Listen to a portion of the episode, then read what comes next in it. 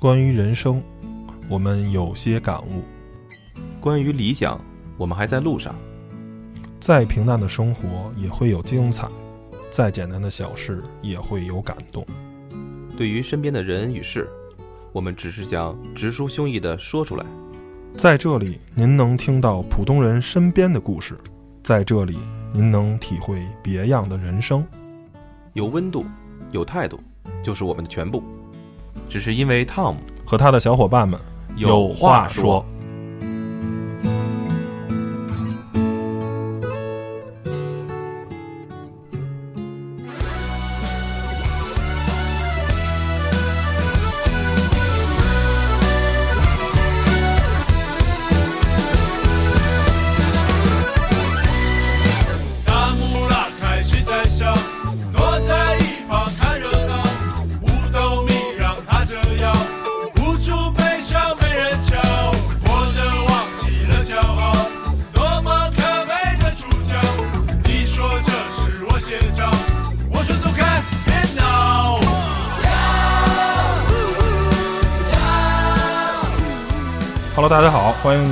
听好久没更新的汤小有话说了，我是汤姆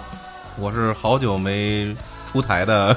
史蒂文，啊、好久没点你了，对对对可能最近台费有点贵啊，有点请不起，身身价有点陡陡然生长。是是，请不起吕总了，是。其实啊，哎，说不好意思，可能有点见外了啊，因为确实可能是工作忙，还有一些其他的烂事儿吧。确实，这个汤桥有话说，有日子没给大家更新了。然后本身这期节目其实应该是两个星期以前就带给大家，当时啊已经看完《药神》这个电影，还有《邪不压正》这两部电影。嗯看完了以后呢，我跟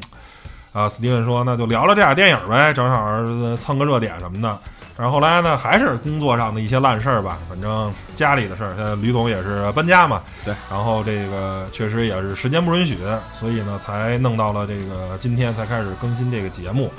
然后未来可能，呃，不好说啊，但是我估计可能每个月能是保证更新，我们是月更，啊、原来啊，有一段儿也得说一下，这个场地问题啊，一直是我们比较苦恼的。羁绊羁绊，对啊对，就是老老想去人民大会堂弄，是吧？人不让老开会。是那现在我们搬搬搬到一个比较合适的地方了，然后呢，搬到政协那礼堂，对对对，嗯，不，这个我玩笑就不敢开了啊。然后呢，现在比较方便了，所以以后呢，应该只要时间允许，我们都时间比较靠谱的情况下，能聚在一起，尽量给大家带来一些啊最新发行的一些事儿啊，然后呢，节目什么的对聊聊，还是依依照我们原来的那种宗旨，就是把我们看到的、想到的跟大家分享嘛。对，然后齐哥也是这个最近这一个月好像只有两三天在北京，也是呃公司上很多事儿，他那个培训啊，好多业务都是非常非常忙，所以这回齐哥也是真是没空。齐哥现在好像在广州呢吧，还在深圳呢，我记得是，反正就反正不在北京，不在，对，对不在这儿，不在对，这儿。反正整个七月都没在，到了八月，我估计看看吧，看看争取啊，八月能跟齐哥聊聊一期节目啊。然后咱们说回正题啊，因为这个前面先得铺垫一下，因为确实太久没更新了。嗯，就中间谢大师那个客串了一期，聊了他那个俄罗斯跟乌克兰之旅，然后。呃，跟那个麦哥跟这个宇浩聊了一下这个中美、英美的这个两国人民的这个差异，然后就就好多就再再也没聊过了，没有正经的我们这个三剑客组合啊，没有正经的这个录节目。对这回呃说回这个电影，其实这电影现在都快下架了，我感觉啊。这应该已反正现在还播着呢，还还在上上线的过程中，但是排片率估计已经呃对很低了，现在都给这个西红柿呃这个这个啊首富这个沈腾那个电影那个什么的，包括下一期要聊这邪不压正，我感觉可能也快下架了啊，嗯也是现在好像卡在五亿多的票房，也不往上涨了。五亿多吗五？亿多，五亿多，我特意看了，就刚开始冲的挺猛的，后来就不涨了，五六亿吧，差不多是这个。看不懂，好像反正嗯，可能姜文，反正就就就就这样吧。下一期咱好好聊行姜姜文。说这个这一期还是聊先聊这个。药神，神。对，我觉得呃既然反正已经这样了，对吧？就可以先剧透吧。然后咱先呃稍微讲讲这个剧情。我觉得 Steven 你可以先给大家分享一下，你这记得比较清楚、嗯啊啊！我这现在脑子不太好使，可能有些剧情如果我讲的话，嗯稍微差点意思。其实这个电影它是取材和那个来自于一个真实的事件，就是应该在二零两千年初的时候，呃，有一个有一种病，那种就应该是相对类似于白血病吧。啊，对，白血病说实话，咱们可能也呃也记不太住那种那个病的名字。然后呢，呃，当时呢，呃，咱们的男主人公，然后呢，也就原型，呃，是在国外了解到了这种病的这种啊这种特效药。嗯然后呢，但是这种特效药在国内的售价也是非常之高。嗯然后呢，呃，当然了，也是被呃怎么说呢，被一些医药公司所垄断吧，药价药价很高。所以说，他通过那种代购，或者说是呃，说俗点就是走私吧，对啊对对对对。走私的模式，啊就这样代。购是说的可能有点太高大上了，就是走私啊。说然后呢，就是这种方式来运进来，然后呢，给这些病友去看病，嗯，相对来说救命吧。低价买的这个药呢，也是所谓的这个叫做盗版药啊，不能说是假药，因为这确实是有真正的功效。对然后呢，这个电影呢，主要就是讲的这个主人公这个。啊，咱们这个现在得是多少亿影帝了，还真不知道啊。这个呃，徐峥，徐峥对他演的这勇哥，真不知道徐峥现在演电影得多少亿影帝，我觉得没一百亿也差不多了吧。反正他演的电影或者做的电影，基本还都挺像什么各种囧系列，至少都是每部十亿以上。对，现在这徐峥还真不知道是多少亿影帝了。反正他是等于是也是一个叫做呃中年失忆，对吧？他跟有点这个跟老婆关系不好，然后处于离婚的状态。哟，啊这是怎么会或不是？我没说实际中啊，我说的是剧情里、啊。剧情里啊，你别想误会了啊！您说多了啊，咱们不聊这个啊外头的事儿，因为亲眼见过啊这个我桃红姐姐，啊看他们感情还不错，应该是，我说的是剧情里，哎对对跟这个挺好，是吧？这个媳妇儿关系不好，儿子呢又要跟带去美国，对吧？然后呢是这么一个背景下，但是他本身呢开了一个从印度弄点这个神油是吧？弄点这个情趣用品，成人用品商店，哎，然后生意也是不咋样啊。这个不说快黄了，反正他房租交不起，属于一种叫什么那个中年油腻男，再加哎，上危机感，哎，很危机啊，都不是危机感，是真的是有危机。嗯结果呢，就是机缘巧合，被这个另一个这个男二号，这个我就习惯叫书生吧，啊对吧？因为戴着一个眼镜儿。啊，这个演员的那个名字跟这个什么，他本身这个名，这个戏里这个名字，我是实在是忘了啊。嗯然后呢，求他说你能不能给我带点这个药？然后呢，这个从此这俩人就踏上了这个叫走私犯罪的这个道路，就是越弄越大。然后其后呢，又有这个啊，这个钢管女，对吧？为了救他的这个女儿，呃包括这个牧师，包括黄毛，对吧？这个剧情大家对哎可以去看，我们就不细介绍了。然后呢，等于是啊，中间这个越弄越大，声音弄好，结果呢，到呃中后期呢。等于是也他也是发现有问题，因为毕竟是做走私，然后呢又有人要举报他，那里面有一个那个所谓的假神医对。要举报他，结果呢他觉得要收手不干了，对，最主要的还是因为呃，这个正经药厂的这个中国中方代表呢，诺华这个其实剑指的就是瑞士诺华啊，然后呢，把这个事情呢，就是啊，作为一种非常非常上纲上线的一个事情，跟也不是是上纲，人家就是合法的维护自己的权益啊、没错我觉得这这，所以说就是从啊从法律层面应该这么做，嗯然后呢，但是也有不近人情的地方，所以说在法与情的交织中啊，我们这个属于前呃男主角的前小舅子是吧？也抓啊就开对，，但是他一直不了解这个情况，当然最后呢，反正也是从这个书生吧这个角色的离去，包括黄毛的离去，等于是深深的打击了勇哥徐峥这个角色。最后呢，反正也是挺，就是整个电影吧，剧情简单的就给大家说到这儿，然后咱们就直接开始聊聊对看这个电影的感受啊。嗯嗯，我对这个电影呢是有很两极的这个评分啊，嗯综合评分，我认为这个电影是一个嗯五十九分的电影。那就是如果一百分不及格，然后呢，为什么这个电影不及格？我觉得这个电影的故事性，包括整个让你看下来的这个，呃，和它反映的问题的这个这些东西，所有的东西，我觉得可以给到九十分，嗯，没有问题，或者给到九十五分。我觉得这个对于今年二零一八年的国产电影里头，我觉得是一个完成度非常高，并且直指一些咱们社会问题的，就是。当我记得有一个这个应该是咱国家管定总局的一个局长吧，像一个领导，然后呢去指在开这个这个叫影视座谈会的时候，去指的这些人说，不是说我们管的题材严，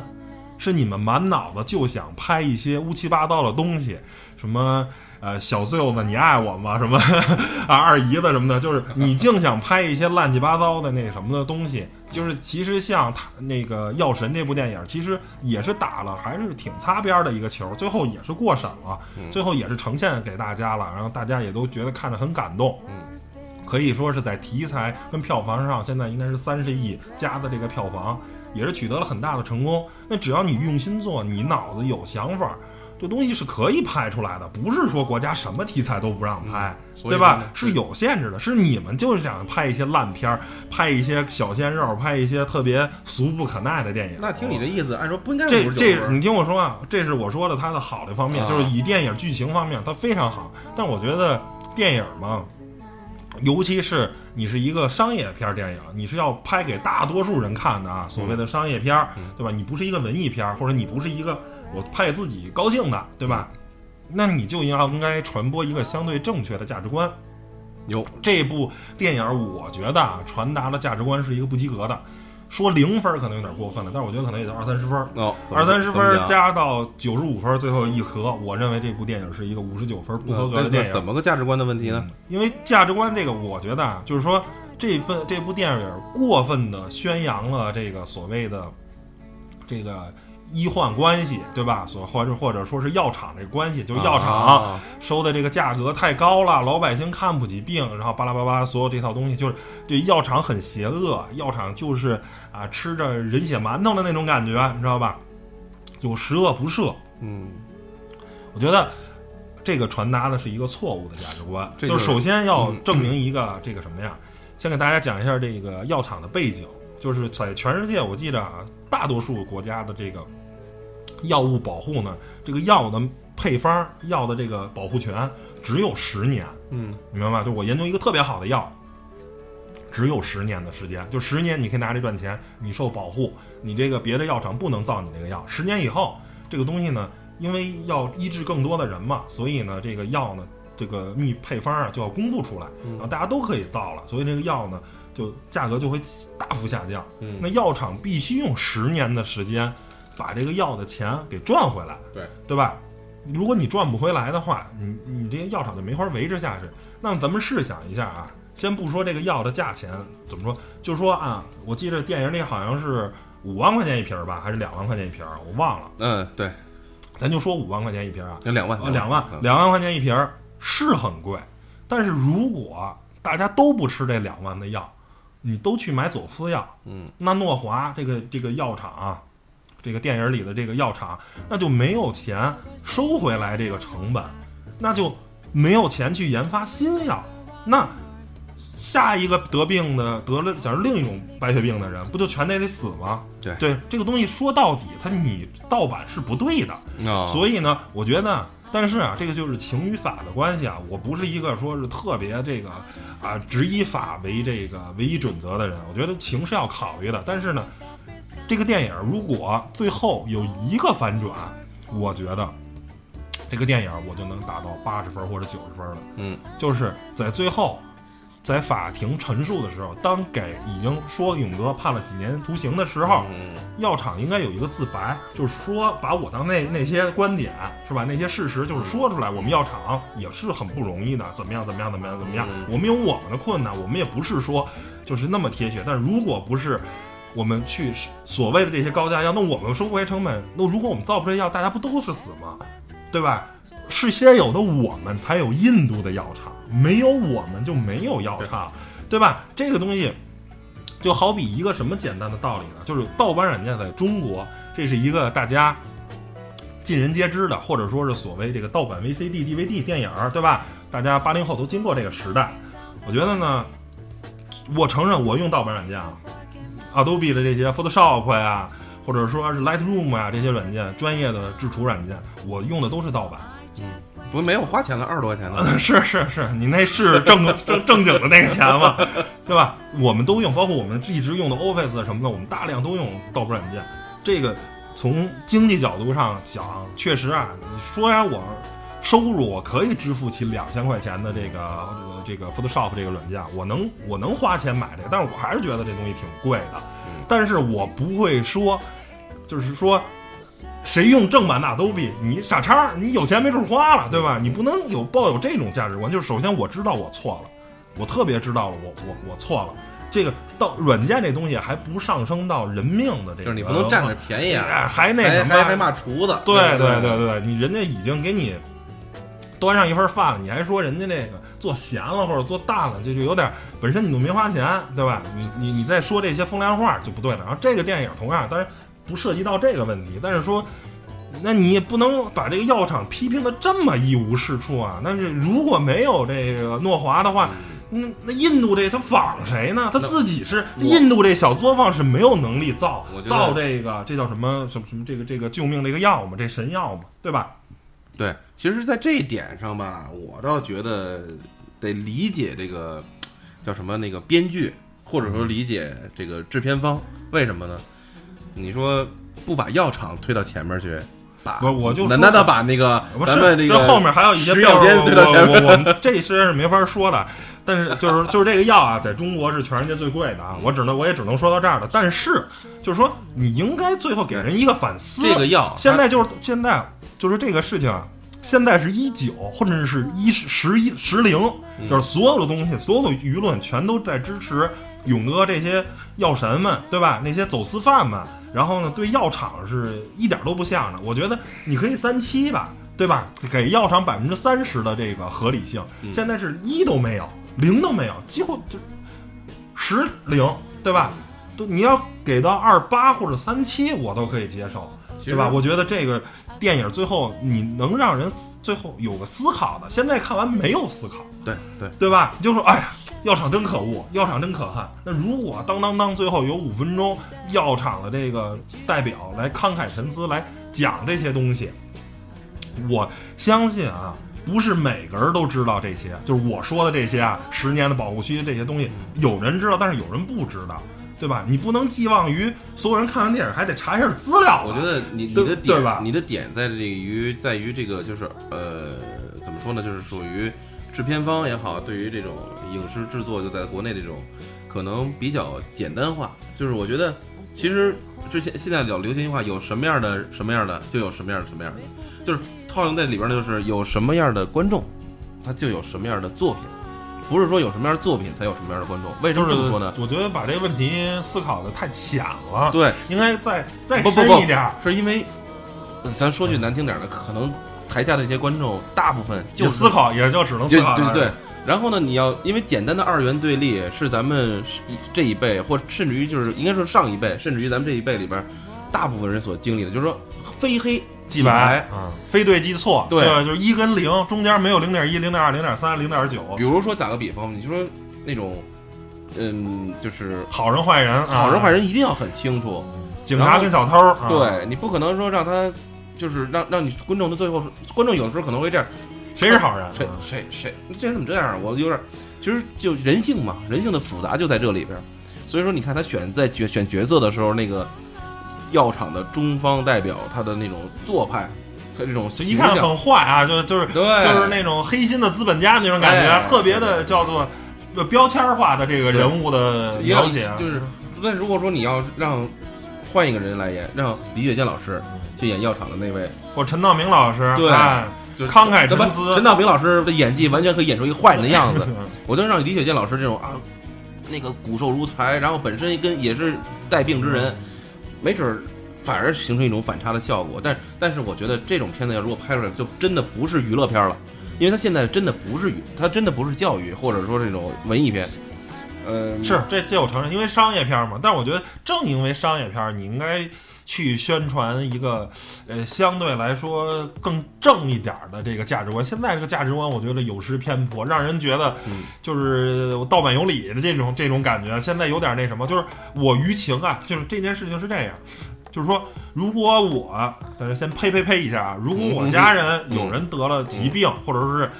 甭管是什么吧，有身边有这些不幸的事情发生，当我没有钱去花两万买一盒这个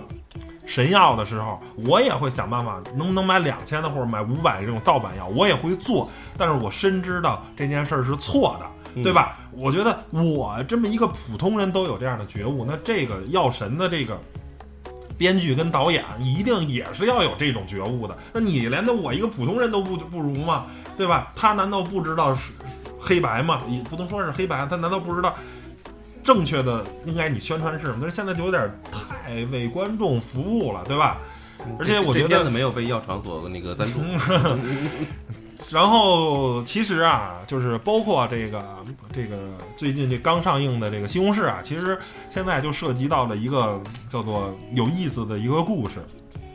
叫做翻拍啊、海外的这些经典电影儿。但是那些要《西红柿》啊本身不是一个很经典电影，但是也有那么一个故事，就已经有人拍过了，就类似于有点当年美国拍咱的《无间道》似的，也拍过啊。啊，小李子对吧？去演的这个这个这个刘德华的这个角角色，也有这种《无间道》的这个翻拍。其实咱这个也是类似于这个，因为呃，在不久前，呃不能叫不久前吧，几年前啊，有一个叫《达拉斯买家俱乐部》，哎，这一部也是一个很很经典的一个这个电影。男男男主角就是那个《星际穿越》那位，对对对对，然后也是讲的这么一个，就是反正类似啊，这个讲的他那是艾滋病啊，就是美国当时这个 FDA 药监局给出来的方案是不是很合理？然后他结果从墨西哥那边搞了一些啊所谓维生素啊、抗生素的这这种药，然后吃调理，然后结果呢让艾滋病的这个就是大大缓解。反正总体来说吧，跟那个故事是呃有一定类似，但是我觉得那个电影我觉得拍的就比《药神》要更高级。啊，所谓的这个更高级是高级在哪儿呢？就那个时候，那个里面就没有把这个东西吧刻画的这么的黑白对立啊。对对，他也讲了，他也反映了这个 FDA 的这个美国药监局的这个它的问题，对吧？它有很多很多的问题，有有很多很多的不好的地方，但是呢，也在啊，就是刻画这个这个男主人公啊，或者是那个 FDA 的官僚的那种对对对，就是说也是就是最起码你看出来两方都有自己的这个合理性，两方都有这东西，这个就让你感觉就是更更真实一些，更那什么一些，没有那么多的非黑即白。人家只是把事实呈现给你，你对作你作为观众来讲，我告诉你的就是你去站哪方是你自己的去选择，而不是说对很主观的从电影的手段就去挺一方贬一方。对，嗯，这个我觉得咱可以，呃，再再好好去去去探讨一下。我觉得就是怎么说呢？就是几年前的达拉斯买家俱乐部里边儿，其实对于呃，就是这种疾病的这种控制和它这种药物的这种限制，我觉得呃，等同于现在咱们看到的这部《药神》吧。然后呢，其实剧情相对来说偏一致，但问题是，我觉得就像刚刚你所说的，它里边对于人物的刻画没有就那种那种二元对立，对而是让你去自己去分析，得出一个结论。五五开，说白了有点五五开那个意思。对对对，就是当然作为主人公，可能也不是那么很正面的形象，甚至于他刚开始同呃歧视同性恋，这在这在美国现在的这个主流价值观，歧视同性恋是一个很政治不正确的事儿。最最有意思的一个桥段就是当时。他在影片刚开始的时候，也是那种对同性恋这种嗤之以鼻，因为当时美国也是认为，就是艾滋病是只有同性恋才才得的。后来他被确诊是而他本身是个烂人，滥交嘛，对吧？去，哎，他也吸毒，然后呢还找小姐，对吧？然后他成为一个艾滋病患者之后，他重在新认识了这个他被。别人也用同样原来他说过别人的话来去说的时候，就是这个时候就更更更形象、更立体了。呃，像这种情况，我觉得那那这么一个人的一个形象形象转变和他自己的一个呃情感的一个转变，我觉得很符合一个人真正的人性的一个一面吧。我觉得这个片子就我，但是在呃徐峥那块儿，可能他也是有这么一个转变，转变在于他原来就是一个所谓的家庭不顺，然后呢生活也非常的那个糟糕，然后呢也用各种的是吧不不不不不合法的这种方式，在这个最后，然后通过这个两个呃黄毛跟这个书生的这个呃死，然后也唤醒了他吧幡然悔悟，然后最后啊自己垫钱来去这个买药，这个就是也是总体来说还是为呃，最后说是为为为徐晴服务也好，还是为怎么着，反正也是完完成了一个人的这么一个这个对，呃毕竟要毕竟要有一个叫什么，呃，剧本的一个完整性，要有一个高潮的部分嘛。对对对，但是我觉得在这里边儿，咱们就是其实剧情这边，我觉得该分析的、该说的已经比较多了。我觉得最重要的是，因为毕竟是有原型的，我不知道你这边对之前这位原型，因为我最近药神出来之后，好像我有有有有人在开始扒他的之前的那些故事，反正好像我这边好像看那个这个剧情的这个原型，好像对他这个。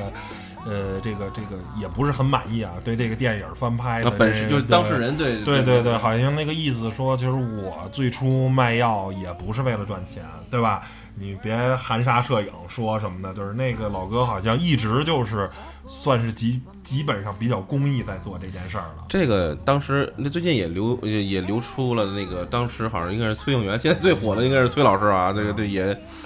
呃采访过采访过当时那位叫什么什么勇，嗯，呃就是也是就是也啊叫什么啊对那那那那位不好意思啊，没那个当事人嘛，他当时做的功课，这个就是两两个星期前做的功课，现在在聊有点忘了。对，然后呢，但是那个视频我没有看，为什么没有看？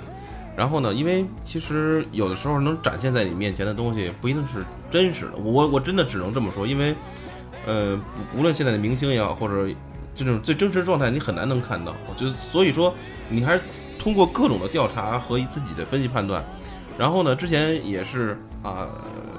比较关注的一个什么影视的一个公众号“反片影评”里边，然后呢里边对这部这部影片也做了一个非常深入的一个怎么说呢一个评分析评价。其中呢也有一位就算是亲亲历亲历者，这所谓亲历当然不是病患，而是在当时对于呃原主人公啊，就是现实中这这这种就这个人做过一系列的报道，并且前往印度做了对于相当于来说各种药厂做了一些调查，嗯嗯，呃得出的结论和他得出了这种相对的他他写成的报告和那个嗯评价和结论，他当然他没有一个自己的主观评价，并只是把自己的一些见到的情况呢跟大家分享了一下，呃，我觉得还是有些可以探讨的地方的，嗯，比如说他真的一点都钱都不赚吗？就是这个，这这这，其实我觉得是属于在很多人都可能泪流满面，在大家都呃都说啊声讨药厂和声讨所谓的什么食食药监，然后包括现在最近疫苗事件，然后呢这时候，呃，对于他这个人的一些这种呃这种行为，也有一些不能说非议，就是说他到底是当时是出于什么目的，或者是一什么状态，咱们不敢说出于目的，他其实他自己也是嗯，患者，其实真正的那个人他也，是患者。本身他也是一个患者。对，然后呢，呃，另外，呃，他通过对印度药厂，咱们现在说的都是真实的事情，和大家可以回头我们可以在咱们的文章里边可以分享一下那个链接，也是当时那位记者。呃，去几几经周折呀，在印度那边访访问了很多相对来说药厂。呃，其实印度药厂是一个世界的一个，就是一个药品的一个，算是一个这个 copy 版的 copy 版这个对山寨的大国啊，而且它的药的价格，因为它主要是服务于自己本国国民，因为印度大家知道它生产力，再加上自己的这种呃那个就是国民的那个经济实力可能也不高，呃，同时这个国家的这个对于法律上，尤其呃影片里边为什么大家看看到一段是说啊呃好像很多国家的法律限制不了它。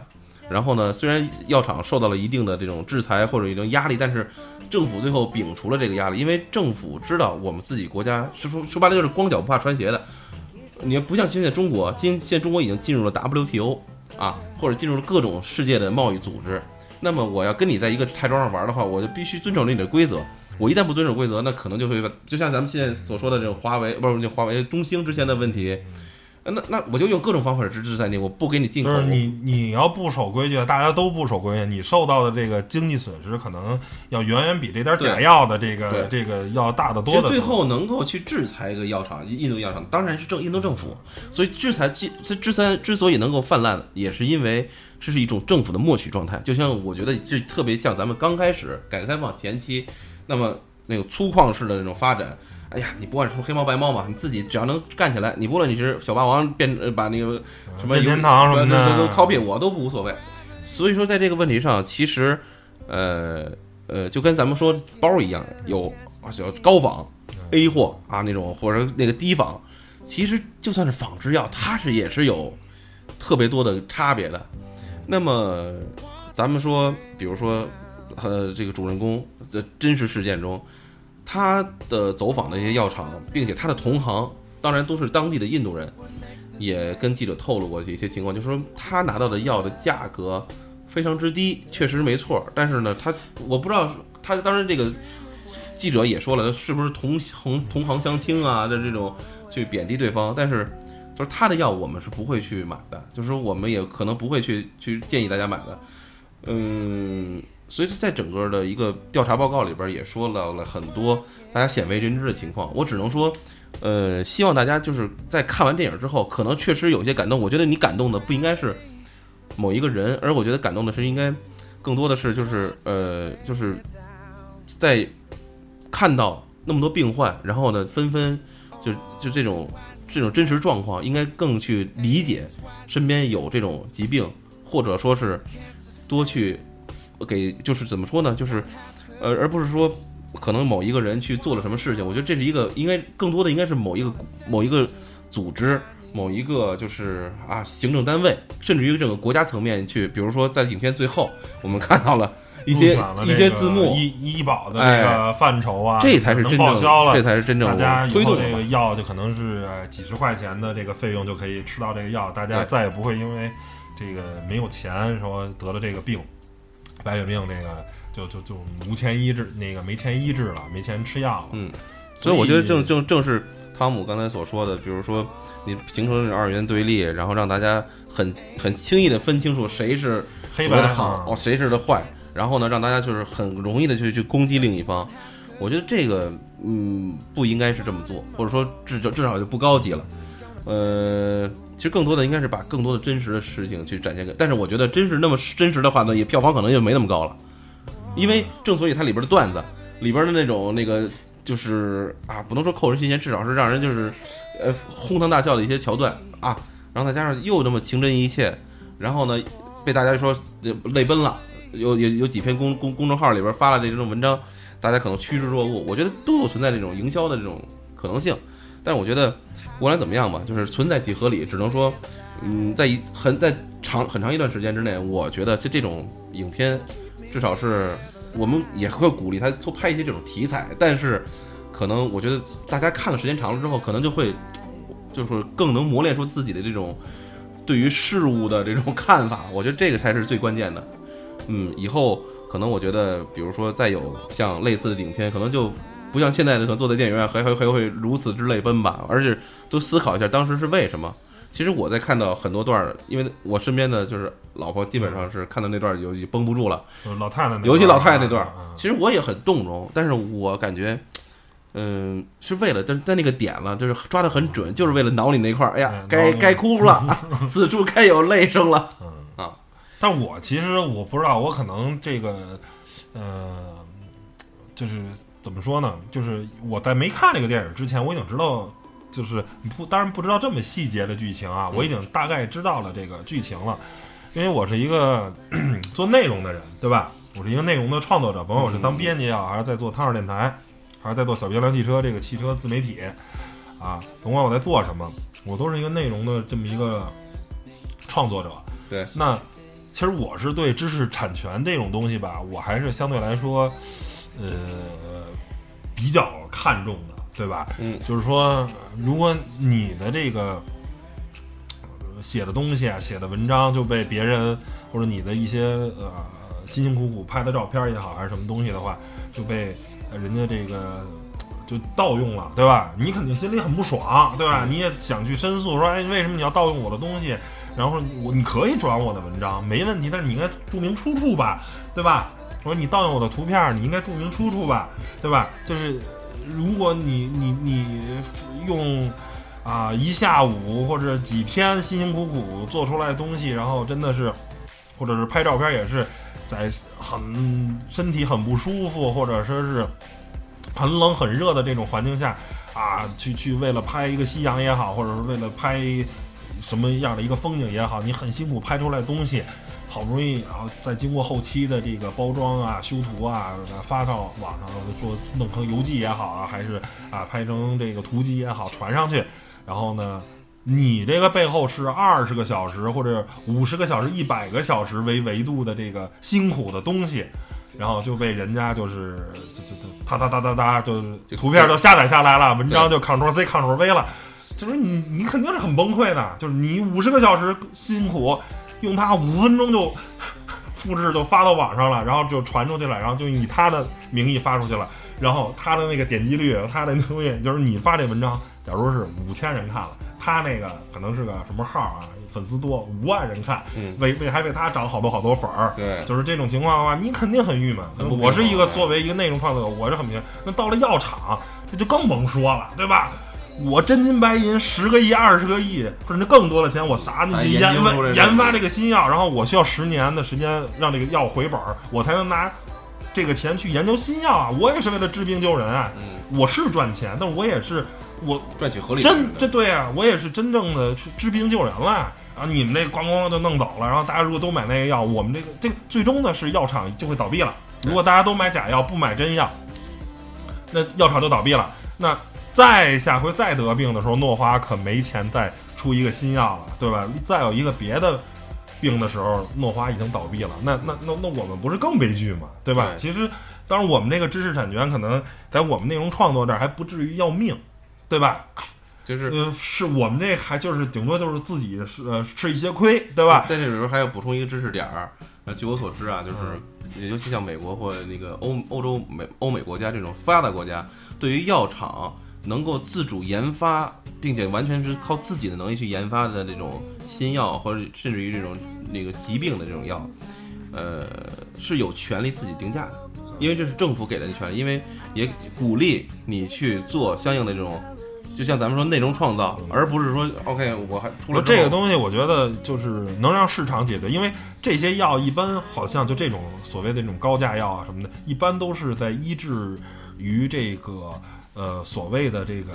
特殊病例。就是说吧，如果是阿司匹林，阿司匹林这个药好不好？好，因为但是用的人多。如果啊，现在阿司匹林假如十块钱一盒，哎，对，这么所有人都可以治，对吧？全世界六十亿个人，对全能吃这个药，十块钱六十亿，这就是六百亿，六百亿足够养活这个药厂去研究下一代阿司匹林了。对，但是呢，假如有一个叫不是阿司匹林，叫那个阿司匹匹匹别的，嗯对吧？这个药这个病呢，可能全世界只有一万人得，对，对吧？我还是花这么多钱去那什么，那我假如他花十个亿，那我不收十万块钱一瓶儿的话，我怎么能回本儿呢？我不是六十亿人吃我这个药啊，嗯所以其实你这么理解的话，就那什么了，就是因为药厂会根据得这个病的人少，我就会贵一点儿，但是最起码大家还是有钱。花钱还能治这个病，你还有活的可能性。如果我不治的话，因为国家的，呃，就是如果是国有药厂吧，国有药厂，你如果是这个钱，你的这个利润大，或者说是你这个营收是来自于国家卫生部门的这个拨款，那所有的医疗资源一定是倾斜于大多数人会得的病。这种小的、这种小概率的这种患病人少的人，他会选择就是没辙，因为我们就这么多能力，能能去治这些病，我们不可能全世界有一千种病。有一百种是大家都会得的病，就是很很普普遍的病，剩下九百种是很少人患的这个病。那我不能先先紧着那个九百种低患病人的这个去去研发药嘛，我说就变成优胜劣汰，对，这这是一没办法，这肯定是大家先能治这个这这些相对感冒发烧这种病，对吧？但是有一个这个可能是这个非典，对吧？那那那那没人得，就是非典，如果不是当年的那么多人得的话，那那这个就是死人啊，就是没辙。就是当大家如果一个大庞大的基础，哇，这么多人得了，那政府就得管了。如果中国只有仨人治得非典，政府能倾其这么大的力量去治这仨人吗？那那这这这生命是很可贵，但是也得算账啊。如果研发这个药需要十个亿治三个人，还是说十个亿去治这个病我？我我要在这里边14个亿人服务为汤姆老师多说两句，就是这事儿吧，并不是我们轻描淡写的说这三个人就难道不是生命吗？可能这时候会有人说你们这个观点有问题啊，你们这什么三个人的命就不是命了。不是，但是我说这个十个亿还是去为十四亿人服务。我我我想说的是，就是这个，并不是以你我的意志为转移的，就是可能过于冷静的去思考，就是这是有一个价值和所谓的这种啊，就是你的社会资源和就是各种层面的资源是怎么去倾斜的。呃，我觉得呃，其实每一个生命或者每一个个体都是都是非常珍贵和可可就是非常就是唯一的或可贵的。但是呢，就是这个世界有很多的不公平存在。我们只能说尽其所能。这个东西就是一个呃大为大多数人考虑嘛，对吧？你看，就最近嘛，就现在我们的医院也是，你看我们大多数是综合医院，嗯但是呢，会有一些专科医院。这个专科医院难道不就是这种特殊情况吗？就是你第一时间是吧？肯定去综合医院，综合医院治不了，然后再给你转到中那个专科医院。这东西它就是一个叫做叫做什么什么什么？那你你假如啊，一说小孩病了，肯定都是让你去儿研所，对吧？那你协和或者说是哪哪哪个医院就不能搁多搁儿科医生吗？可以搁，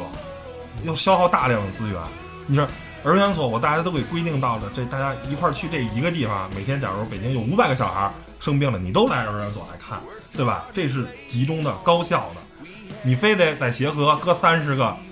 那个儿科医生，一天来不了五个人看，我要用三十个医生养的这个东西，这是浪费社会资源。对同样那个制制药也是这个一个原理嘛。我这国家的这个相应的这个公费的这个医疗的这些医生的这些资源就这么多，对吧？我研究这个药就不能研究那个，我没有钱，你国家不能把百分之百的所有的 GDP 都源在药吧，对吧？你还有国防啊、经济啊，那么多要事儿要干了，你对不能所有的事儿都就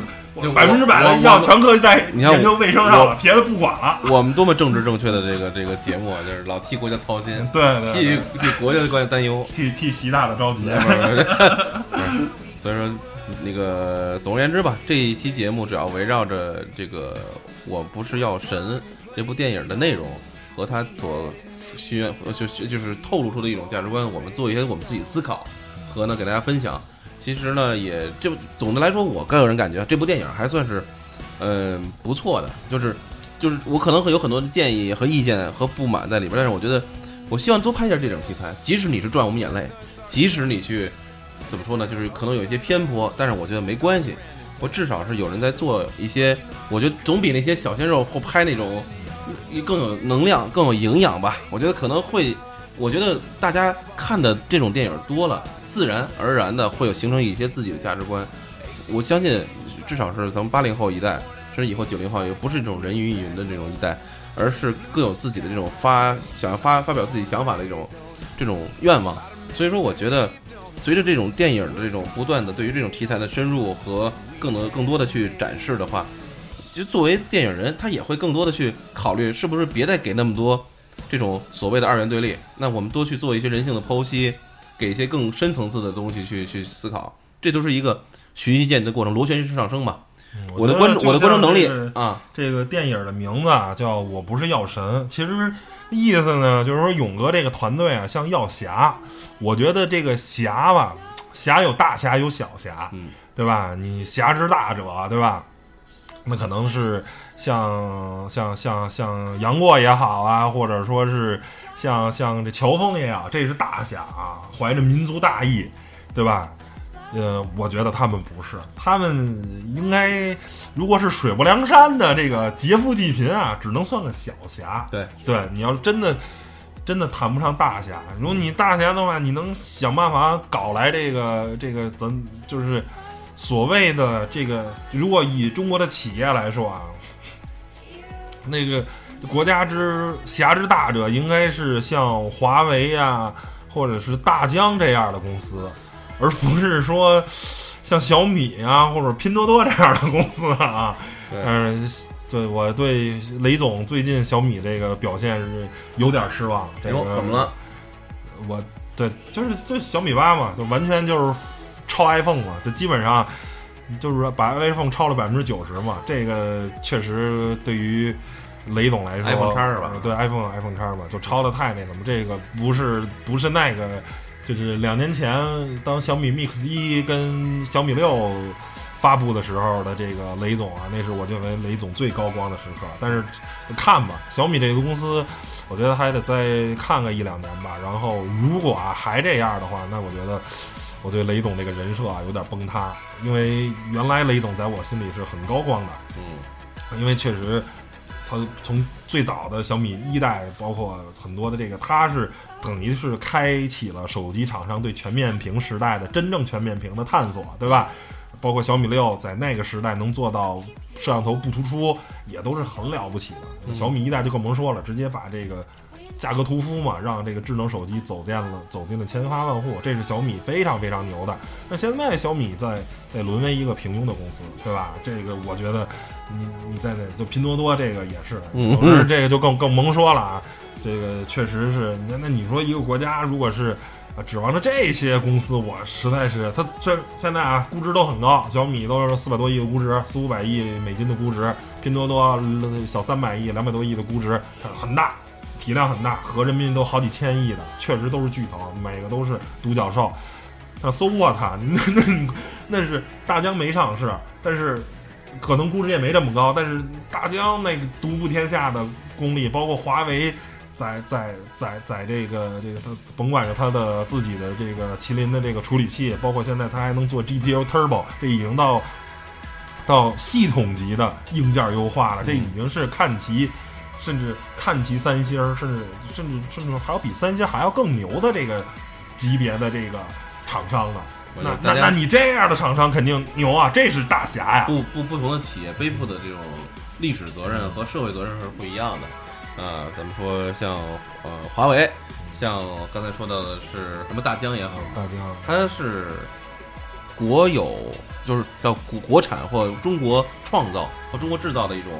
啊，就是一个先排头兵。然后呢，是想要弘扬咱们咱们就中国的这种制造能力和创造能力。但是像刚才说的拼多多啊，我就不加以评论，因为确实没用过。但是也通过最近的一些段子帖子也看到，就挺有意思。对，我只能说，它只能说是反映了中国目前还是处在一个相对不不是，还我觉得咱真的不是什么发达国家。之前之前还有人在讨论什么啊，我们的这个，你看之前还有人去放出一些言论和数据，但是这个数据咱们也没办法考证。那么言之凿凿说现在啊，这个叫什么百分之多少多少的十百分之十的人月月薪，或者说他的那个个人所支配的就叫什么收入收入才是是多少几千元，大部分还处于啊九，在进入百分之九，中国百分之九十的人还是处于，比如人均支配的只是在两千元以下。那么这个数字确实让人觉得挺恐怖的。那么你看，如果两千元以下的话，小米手机我估计可能也就买个，那你那那你可光买光花它就不能再干别的了，是吧？那可能只能买个三四百、四五百的。所以大行其道，为什么能能在这种啊？但是只能说，嗯，咱们还属于一个就是其实拼多多就是我们啊，你作为一得一线城市、二线城市啊，京东是吧？所构建的这个可能是你看到的这个中国，这其实拼多多这个覆盖的是四线、五线城市，构建了另一个中国，就是这个两个软件啊，对，呃，拼在一起，这才是一个真实的中国。而你只看京东那些高光时刻，对吧？那个那不是真实的中国，中国不是只靠京东，京东卖的东西真的很贵，真的不便宜。它的服务很好，换来的是极高的这个价格，它并不便宜。对对，但是这是真实的中国。那还有拼多多啊什么小米新品什么的，那卖的那些东西，小米新品对哎对对，太绝了。这个就是啊，都让人觉得很匪夷所思。没准儿你看那个那所谓的小米八是小米新品出的，匪匪匪匪匪夷所思啊！那可能不是雷军，是雷布斯。聊聊歪了，聊歪了，楼歪了。所以所以说不管怎么样吧，我们想表达的是，最近可能也是可能知道的太多了，然后呢，也就是可能跟大家串了聊串了，也可能不过反正都是跟那个知识产权有关的一些一一一些东西，反正也是因因为太久没跟大家沟通和大家去交哎流，不用圆了，没关系。啊对，跑题是我台的传统，这又不是第一次跑题，这也不是跑的最歪的，我们还会继续跑题，还会跑的更歪。不是那个，希望大家有机会到时候下载看那个什么，看我不是药神，哎，别别别，你这个反正趁着现在没下架吧，然后不不不支该支持还是得支持。上优酷买会员啊。哎，没毛病，老铁，双击六六六。行吧，本期节目就先到这儿了，谢谢大家收听，马上下来了下一期啊，就在这儿。拜拜拜拜拜拜跳动心脏长出藤蔓，愿为险而战，跌入灰暗，坠入深渊，沾满泥土的脸，没有神的光环，握紧手中的平凡。有一天，也许会走远，也许还能再相见。无论在人群，在天边，让我再看清你的脸。泪水铺满了双眼，虽无言泪满面。不要神的光环，只要你的平凡。此心此生无憾，生命的火已点燃。